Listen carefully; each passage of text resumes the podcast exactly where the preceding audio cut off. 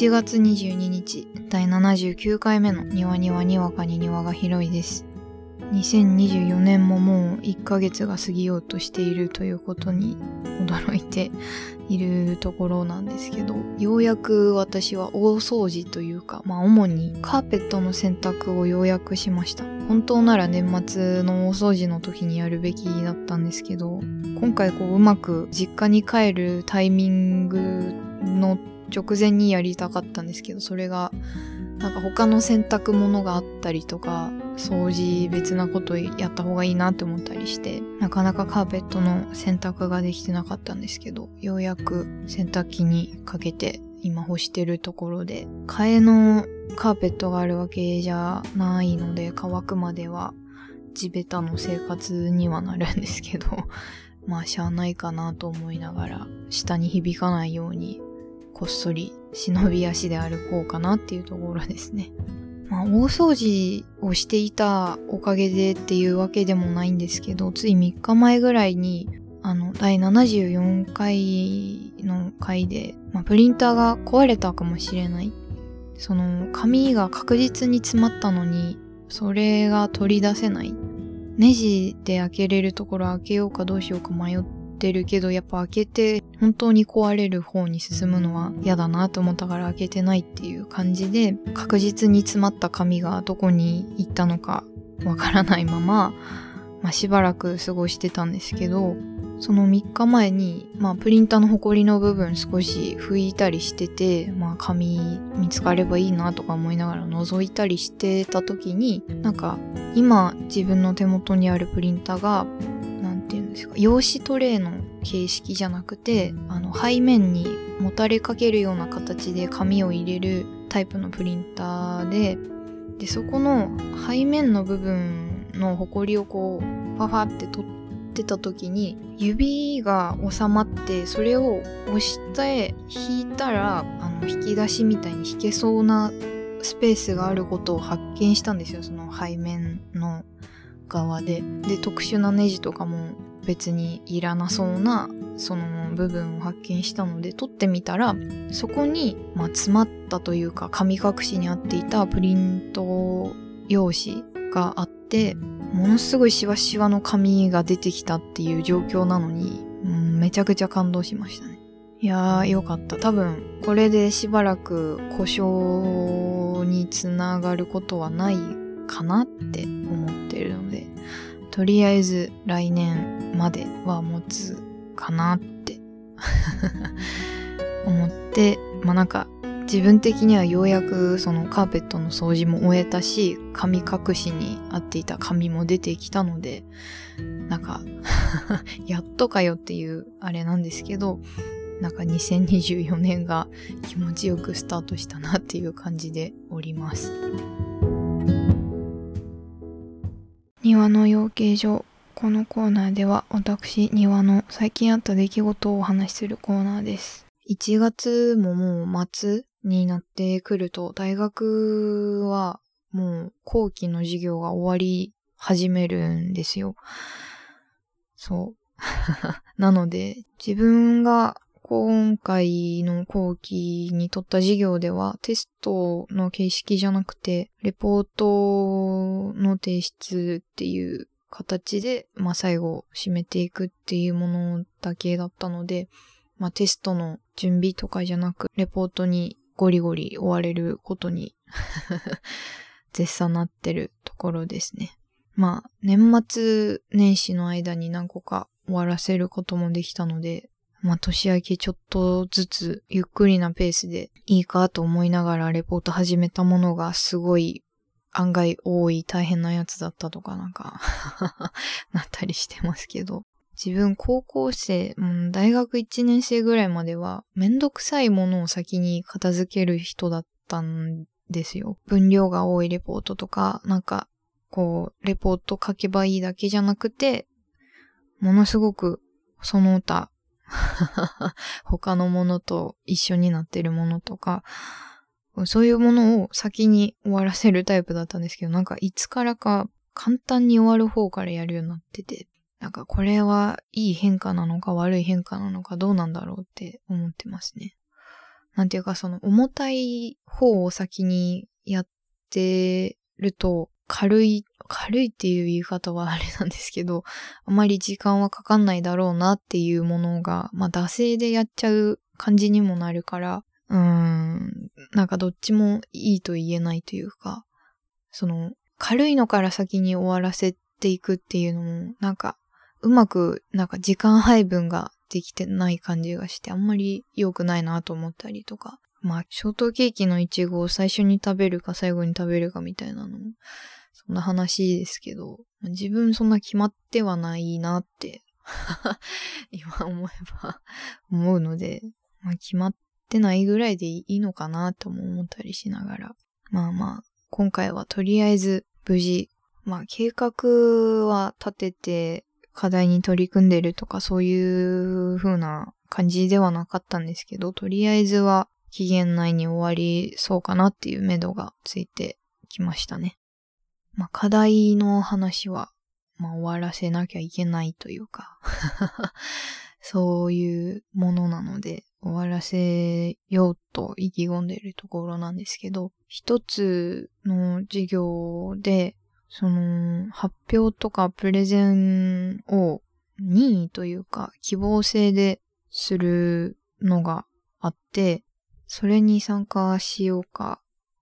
うん、迷ってるところですね。なんで迷ってるかっていうと、その、誰もいなかったらやろうかなって思ってたんですよ。なんか、うん、あんまりいい、あれじゃないですよね。やりたいっていう気持ちじゃないなって自分でも分かってるからなおさら迷ってるんですけど。まあ、自分はいつも、こういう、なんかクラスの空気とかで、誰もいなさそうならやるか、みたいな、なんか、うん、そういう空気に耐えかねる人だから、そうなってからやろうかなみたいになるタイプの人間で、いつもそれじゃダメだなと思ってるんですよね。やらないならやらない意志があればいいし、やるならやるってちゃんと真正面に向き合わなきゃいけないなって思ってるんですけど、なんか、なかなかそういう気持ちにも今回もなれず、誰もいなかったらやろうかなって思ったまま過ごしてて、で、今回、なんか現時点で発表したいって言ってる人が、なんか一人だけらしいんですよね。そう。この場合は、あまり多分、その、誰もいなかったらやろうかな、にも該当しないけど、でも一人っていうのも結構しんどいんじゃないかなっていう謎な、そう、だったら私もやろうかな、みたいな、なんか変な気を使っているじゃないけど、なんかこう どうしようかなってすごく悩む感じになってて、なんですよね。で、その一人の子も、なんかもしかしたら一人の方がいいのかもしれないしなとかいろんなことを考えてしまって、どうしようかなってなったりしていて、この発表会っていうのが、なんていうか、成績をつける締め切りみたいなの過ぎてからやるものなので、やらなくても成績が減ることはないし、まあ、やって加点されることもないっていう、本当に任意というか、なんか、そういうものなんですよね。で、それってやっぱり、ちゃんとやるって言ってやった人の方が正しいというか、まあ正面に向き合えているんだからその子の方がいいよなとかいろいろ思ったり考えたりしてしまって。で、もっとその悩んでるのが、なんかいつもだったらなんか一人か行こうかなみたいな気持ちになったりもするんですけど、その授業を受け持ってくれている先生が発表会やってくれたら一緒に飲み会連れて行きますって、もちろんおごりです、みたいなことを言っていて私それいらないなって思ってるんですよね。なんかこれ、ここの理由の方がでかいというか あの、あまり積極的な気持ちになれない理由がこれだなって思ったりしながらいて、うん。どうしようかなってなってますね。なんか、その自分飲み会が苦手な方だから、そのいや、来てくれた子には先生のおごりで飲み会ありますよっていうのが全然、あの、なんて言うんだろう。ポジティブなポイントにならなくて 失礼っちゃ失礼なんですけど。でもやっぱ苦手なものというか、あんまり行きたくないものは、ね、行きたくないので。ねえ、それだな、理由って思いながらいて、その自分、飲み会の経験はものすごく浅い。うん、2回ぐらいしか本当にないので、多分このポッドキャストで喋った分しかないので、あの、高校の頃の友人と居酒屋に行った話と、ゼミの4回生と合同で居酒屋に行った話の2回分しかないんですけど、自分が飲み会を苦手な理由を自分なりに考えたことがあって、なんか多分そもそも居酒屋という場所が苦手なのかなってすごく思ってて、なんか結構コース料理というか、そういう注文の仕方になるじゃないですか。まあ飲み放題コースだったりして、どんどん細かいのを追加していくみたいな、その方式があんまり苦手というか、なんて言うんだろう。一つのお盆でゆっくり食べたいなっていうタイプなんだなって自分最近気づいて。そう。うん。その、割と居酒屋の匂いがダメとかっていうのもあるのかなって自分でも一瞬思ったりしたんですけど、でもライブハウスとか行けてるしなって考えると匂いとかじゃないのかなってなったら、その、料理の形式とかが苦手だったり、まあ、匂いじゃなくても、なんか周りの人たちがすごく喋っている、その自分のグループじゃないところの話がすごく聞こえるっていうのは割と疲れるのかなって思って。ライブハウスもその、匂いとかはきついかもしれないんですけど、その周りの人がそれぞれにうるさいっていうことはないじゃないですか。その音が大きくてそれに潰されてみたいなことはあるけど、その人の話し声がいろんな場所から聞こえるっていうわけじゃないから、うん、なんか自分その人の話し声みたいなのに結構釣られがちというか、あんま良くないと思うんですけど、なんかすごいいろんなところの会話をなんか盗み聞きというか聞いてしまう癖が割とあって、だからなんかそういうのが結構疲れるので、そういう場と、その、料理の出すシステムが苦手なんだなって思ったりしました。もう一回その料理の出し方の話なんで苦手かなって思ったかっていう話を賛同すると、なんか居酒屋っていう場所じゃなくても、焼肉屋も苦手だったんですよ。その、バラバラな出し方じゃないですか。で、みんなで一つのプレートに焼いて、みたいな。で、結構、まあ、居酒屋みたいな感じでガヤガヤもしてるし。だから、そういう場所が苦手なんだなって思って。その、ファミリーレストランとかは全然大丈夫で、一個のお皿、お皿が一個っていうわけじゃないけど、なんか自分が一個頼んだものをゆっくりみんなで食べるみたいな形式じゃないですか。なんかそれが落ち着くというか、自分のペースでみたいなのがいいなってすごい 思ってるし、まあファミリーレストランも周りのお客さんの会話がね、ガヤガヤはしてると思うんですけど、なんかその、居酒屋とかの会話ともまた違う会話じゃないですか。同じガヤガヤでも。そう。だから、なんかなーって。だから全然その、発表会来てくれた人には、まあ、おごりで飲み連れて行きますみたいなのが、本当に、あの、ポジティブな方に働かなくて、ポイントみたいにならなくて、全然、なんかあんまりだなって思っちゃってて。そう。でも、なんか、発表会だけ行きますっていうのもなんか気持ち悪いやつだなってなるよなとか、いろんなことをすごい 考えてしまって。なんていうか、その、飲み、居酒屋じゃなくて、ファミレスとかでも全然お酒って飲めるじゃないですか。ビールがあったり、たまにワインがあったりとか。そういうのでいいなってすごい思ってるんですけど。でもそんなお店に寄っていく行かないを決めるのも変だし、なんか、どれも自分の積極的な生きたさにならなくてどうしたもんかなってものすごく思ってますね。庭のガーデニング。このコーナーでは私、庭の好きなものをお話しするコーナーです。自分はお茶をよく飲むので、長い時間お茶屋さんなんか眺めてられるタイプなんですけど、自分が住んでるところからまあ距離あるっちゃあるけど、日帰りで行ける距離に、あの、宇治抹茶で有名な京都の宇治市があって、先週かな？久しぶりに宇治に行ってきました。去年の6月ぶりとかだと思いますね。本当にお茶屋さんいっぱいあって、JR の宇治駅降りて。何軒あるんだろう、あれ。すごいですよ。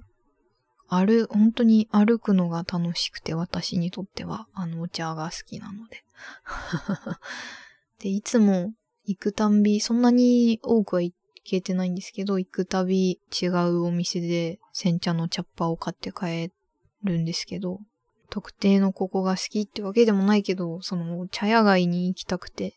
宇治市に行ってる感じがしますね。いつも宇治に行くたびに入りたいなって思うカフェかな？があるんですけど、そこいつもやってないんですよね、行くたび。何なんだろうなって思いながら。まあタイミングがあればいつか行きたいなとか思いながらいるから、その カフェに入れないと多分また宇治にね、行くことになると思うんですけど まあ宇治市ってその JR の茶屋街の方から平等院の参道とかまでもなんかずっとお茶屋さんがちょこまかあるので、楽しい街なんですけど、今回は、あの、今、大河ドラマで、光る君へっていう、あの、光る源氏、源氏物語を書いた、あの、紫式部の生涯みたいなのを大河ドラマでやってて、珍しく1話を見てしまったので、これからも見てこうかなって、リズム、日曜日だぞっていうリズムをつけるために見てこうかなって思ってる大河ドラマはやってるんですけど、あの、吉高由里子さんがね、紫式部を演じてる。その、源氏物語の最後の章が、その京都の宇治市だから、宇治市に源氏物語ミュージアムがあるんですよ。まあ私ミーハーなので、まあ源氏物語のオタクってわけでもないんですけど、大河ドラマやってるしと思って、行ってみようって思って行ってみましたね。その JR のお茶屋さん街から、まあ、徒歩15分、20分はないかな。そんなに遠くなく、あの、宇治川っていう結構幅のある、しかも流れの速そうな宇治川を橋渡っって行ってみたいな場所にある場所で、私その宇治川も好きなんですよね。なんか、流れの音とかもいいし、他の山々が見れる感じとかもすごい好きなんですけど、まあまあそこを越えて、で、その源氏物語ミュージアムに行きましたね。なんかミュージアム自体すごい大きいわけじゃないし、展示の数も多分そんなにはないんですけど、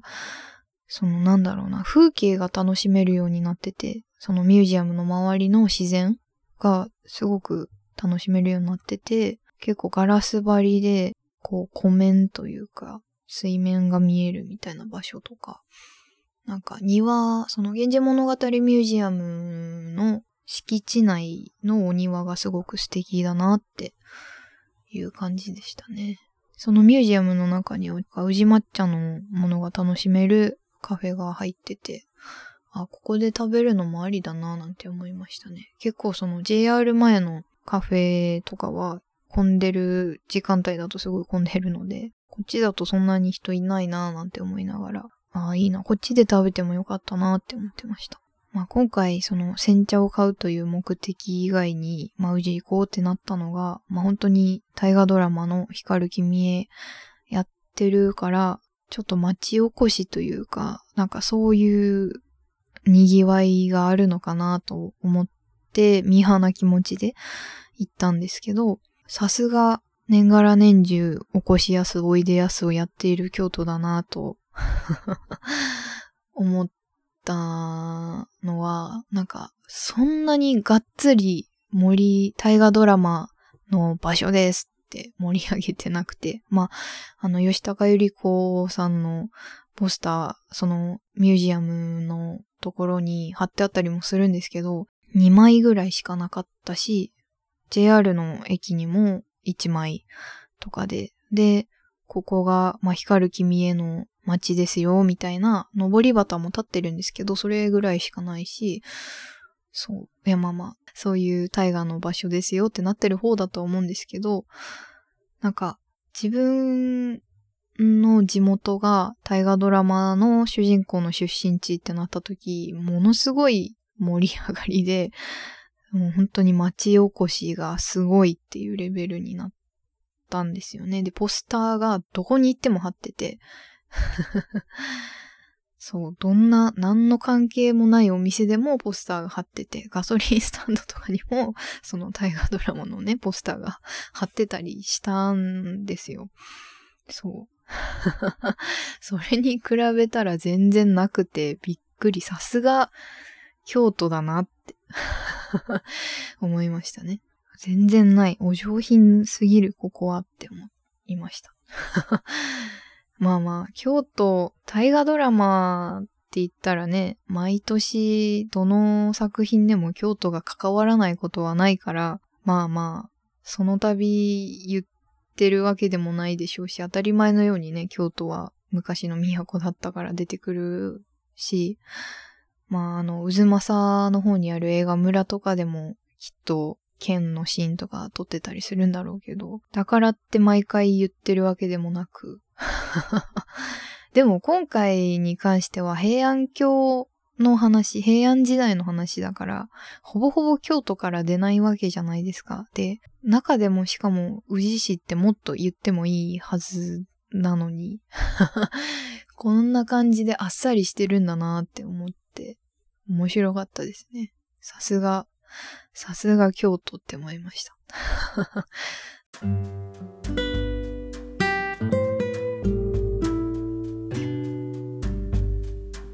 そろそろ第79回目を終えようとしているところです。今回は、まあ、課題に、レポートに追われてる 話と、まあ、発表行くか行かないか、飲み会付きっていうのは全然釣られる魅力じゃないんだけどなっていうのと、まあ、なんで飲み会苦手なんかなっていう、なんか割と大学生らしい悩みみたいな話ができたんじゃないかなって思います。まあ、あとお茶を買いに、あとミーハーな気持ちで宇治に行くっていう話もしたんですけど、大学生ってお茶を急須に入れて飲む人どのぐらいの割合いるんだろうなって思いますね。そう、お茶、ペットボトルで慣れちゃってるから、急須で入れるの離れっていうのはどっかで聞いたなって思うし、だから最近はティーパックのものの方が売れてて、その宇治に行った時に見たお茶屋さんでもう新しく結構ティーパックのお茶をそういう新しい感じに リラックスムードの時はこれみたいな感じの現代モードにアレンジした感じで売り出してたりしたから、まあ、あんまり急須で茶葉で飲む人いないんだろうなって思ったりしてましたね。まあ自分ね、お茶好きなのでね。お茶の話は結構年寄り臭かったかなとは思いますが、今回は割と大学生らしい話な気がしました。また2のつく日には庭がにわかに広い庭を開きますのでお楽しみに。では。